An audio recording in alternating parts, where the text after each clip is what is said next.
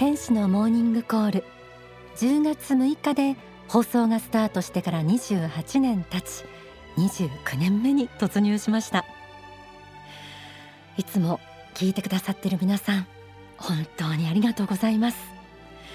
この10月6日は幸福の科学が設立された立秋記念日でもあります。1986年に活動を開始して以来すべての人を幸福にするという目的のもと宗教政治教育芸能文化国際伝道などさまざまな活動を展開しています。その中心となるのが大川隆法総裁が説く仏法真理です。特に2007年以降は全国の支部や海外への巡釈大きな会場での講演会もそれまで以上に積極的に行われています。そこには総裁自身の命がけともいえる使命への思いが込められています。総裁の生き方は全国で公開の映画世界から希望が消えたなら主人公ミオや誠のモデルともなっています。ぜひ劇場でご確認くださいね。大川隆法総裁の説法先月末3000回を突破しました。この3000回突破を記念して10月6日まさしく立秋記念日に行われたのがカナダ・トロントでの講演会 The reason we are here なぜ私たちはここにいるのかでした。え今日はですねそのトロントから帰国したばかりの幸福の科学の専務理事兼国際本部長の市川和弘さんにいろいろお話を伺ってまいります市川さんどうぞよろしくお願いいたしますはいどうぞよろしくお願いします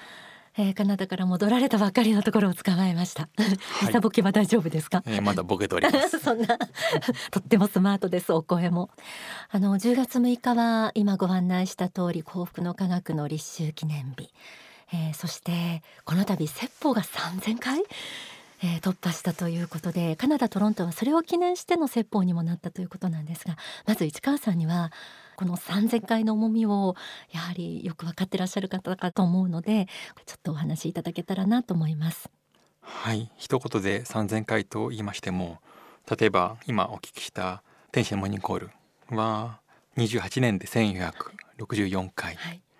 その倍以上ですよね。本当、数えてみますと4日に1回という。計算が早い、はい、驚異的なペースで、うん、いや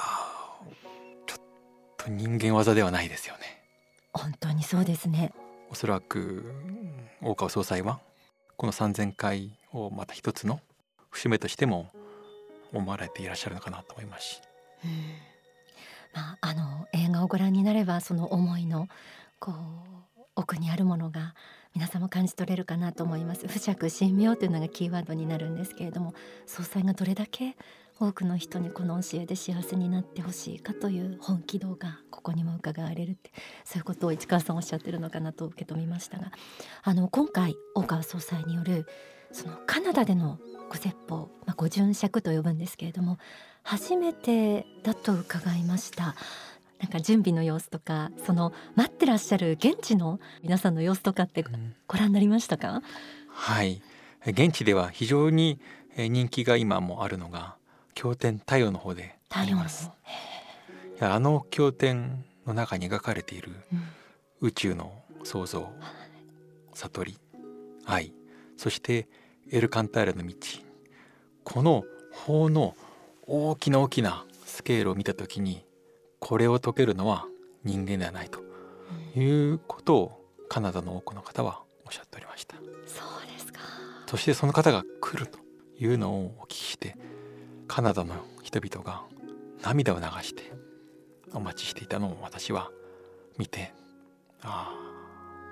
あやはり心の教え仏法真理というのは国籍や人種言葉を超えて人々に受け入れられますしこれがこの教えがやはり世界宗教になっていくんだなと。それは私たちだけの当然英語ではなくて人々への愛がゆえに大岡総裁はこう説かれているんだなというのを強く強く思いました。市川さんも本当に思いを込めて言葉を発されるのでその信仰のその深さとか、えー、現地の本当に待ちに待っている皆さんのその思いの深さとか、えー、すごくバイブレーションとしてこの目の前で伝わってきてるんですけれども、その総裁の講演のカナダでの演題が、えー、日本語に訳すと「なぜ私たちはここにいるのか」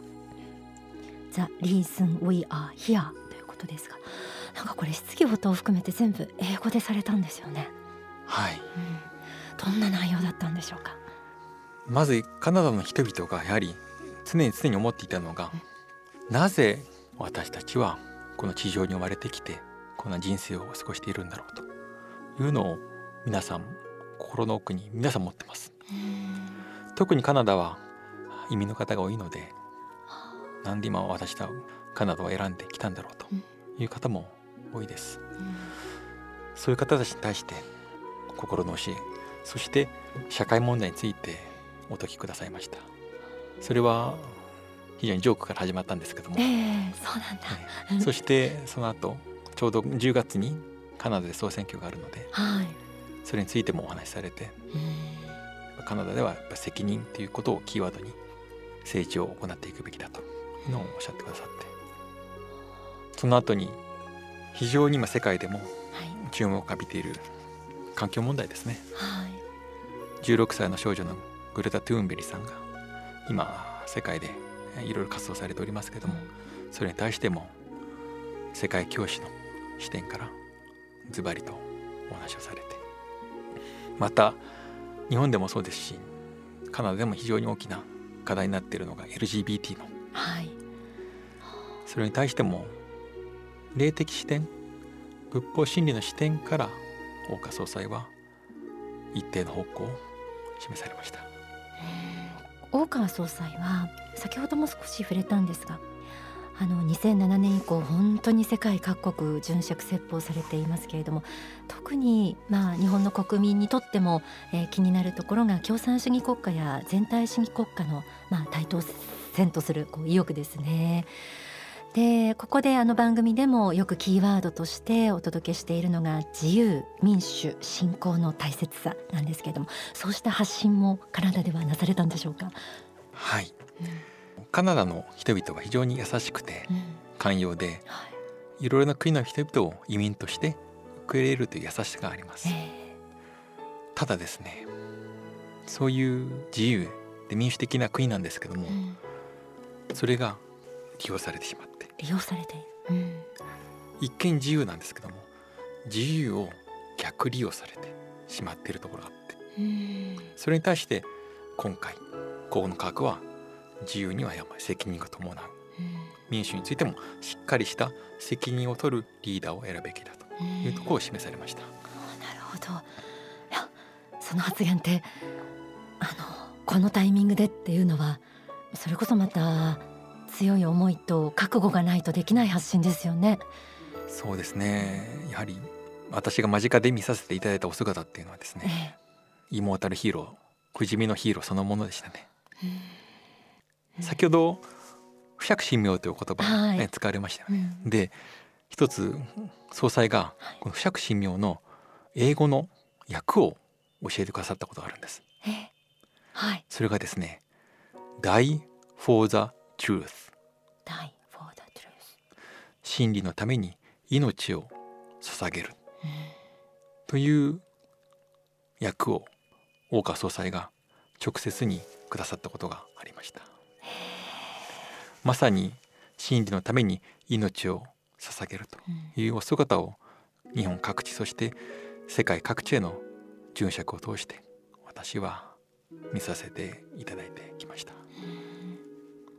あの国際伝道を司る、えー、本部の本部長でいらっしゃいますけれども市川さんはあの大川総裁の教えがどういうふうに広がっていきまたあのどういうスピードが足りなくてとかどこに当たりなくてとか実感として感じられてることを国際本部長としてちょっと伺いたいなと思います。やはり世界各地の人々宗教の違いや政治の違いで争ったりしていますけども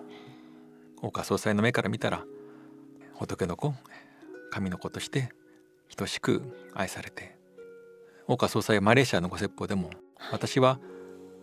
自分を信じていない人をも愛しているとおっしゃっておりました、うん、そういう気持ちを届けたいのが私たち。今国際本部が活動している理由だと思います。あの今聞いてくださっている皆さんは日本でこのラジオを通して、えー、総裁の日本語で説かれる教えを毎週聞いてくださっています。この教えが本当に今今ですね世界100カ国以上に広がっているというこの現実なかなかこうマスメディアで報道されたりすることがないのであのえーと、実感として湧いていない方も多いかと思うんですけれどもこうして市川さんのようにですね国際伝道を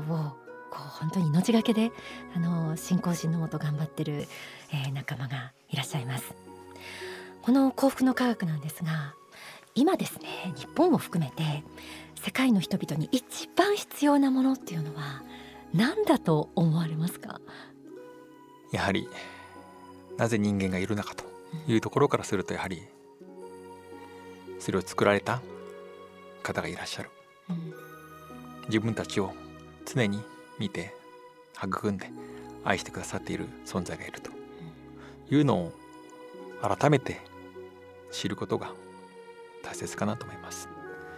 単純な言葉で言ってしまえば神を信じること信仰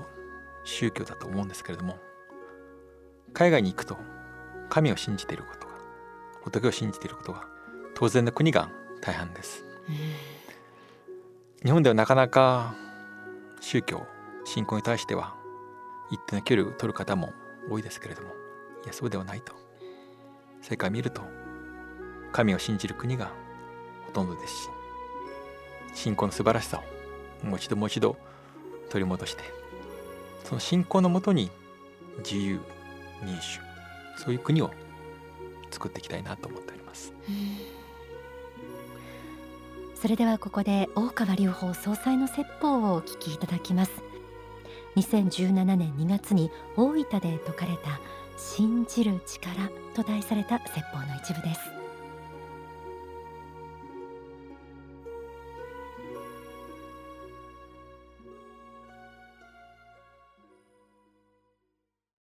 ですから先行するのは何かっていうとやっぱり考え方です。その考え方は何かっていうとやはり天上界の神々あるいは高級神霊から今の時代に目指してですねいろんな教えが今下ろされているわけですからなぜ今この国これだけの教えが天上界から降り注いでいるのかということをやっぱり知っていただきたいんですねこういうことは時代的に見ればめったにはないことなのでこういうことが来るということは大きな時代の変わり目に私たちは今存在しているということだと思うんですね。私が言っていることはどういうことかというと、まあ、仏教だとかキリスト教だとか儒教だとか道教だとかイスラム教だとかヒンズー教だとか日本神道だとかいろいろ分かれてるけれどもこれはもう交通手段もなく連絡手段もなかった時代に起きた宗教がバラバラにそれぞれの民族のために起こした宗教であって現代においてはこうした世界各地に起きた高等宗教をまとめる教えが必要でその教えのもとに世界のいろんな宗教を信じる民族をもう一回お互いに理解できるようなそういう土俵に乗せてそして話し合えるようにしなければいけないというふうに思っているわけですね。まあ、マルクス主義の中にも弱者に対して優しい考えはあることは事実ではあるんですけどもこの世には物しかないという有物論はやっぱり明らかに間違っていますしこれはもう36年間いろんな霊指導を受けてきた霊言を送ってきた私から見て有物論というのは間違いであることは間違い間違いありません、これはどうしても認められないし宗教はアヘンであると。毒薬だっていうようなことはこれはやっぱり肯定することはできません。やっぱり神様がいなくて人間性人間の道徳が向上するっていうことはないと思います。やはり、えー、自分たち以上人間以上のものをやっぱり信じることによって人間は崇高な気持ちを持つことができますしまた憎しみやっている者同士がお互いに許し合うことができ和解し合うことができるのは人間という立場を超えた立場があって初めて実現することだと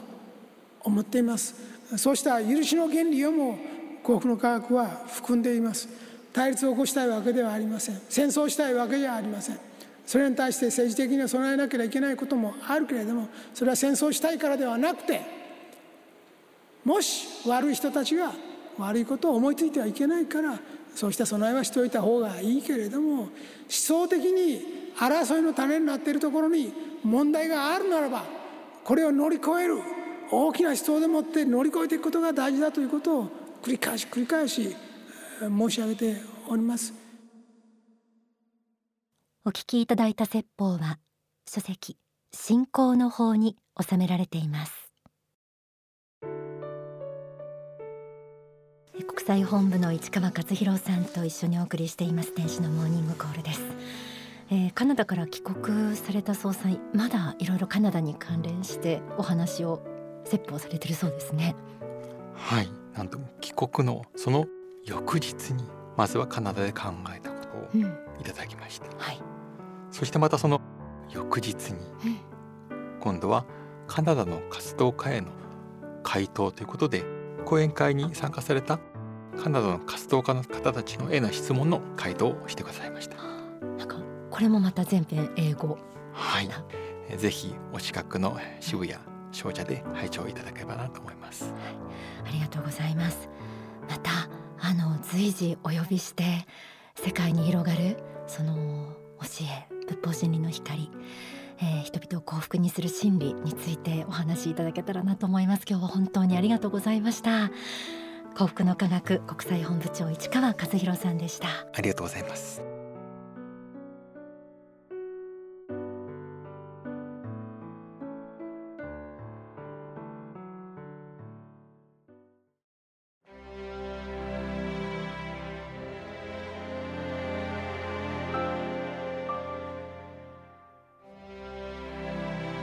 幸福の科学は立秋33年説法回数3000回。天使のモーニングコールも91年のオンエアスタートから29年目に突入の10月です。そんなタイミングで10月18日から公開されているのが映画世界から希望が消えたならぜひご覧ください。大川総裁がどれだけの思いで世界各国回られて大事な発信をされているその姿の奥にある敬意とか気持ちそうしたことをですね、まあ、手に取るようにわかる映画かなと思います主人公のモデルとして、えー、生き方がそうした形で私たちにも示されているんですけれどもぜひ映画の中でですね皆さんが出会う危機とか困難とかそんなことも自分の人生と重ね合わせて、えー、ご覧になれる方もあるかなと思います。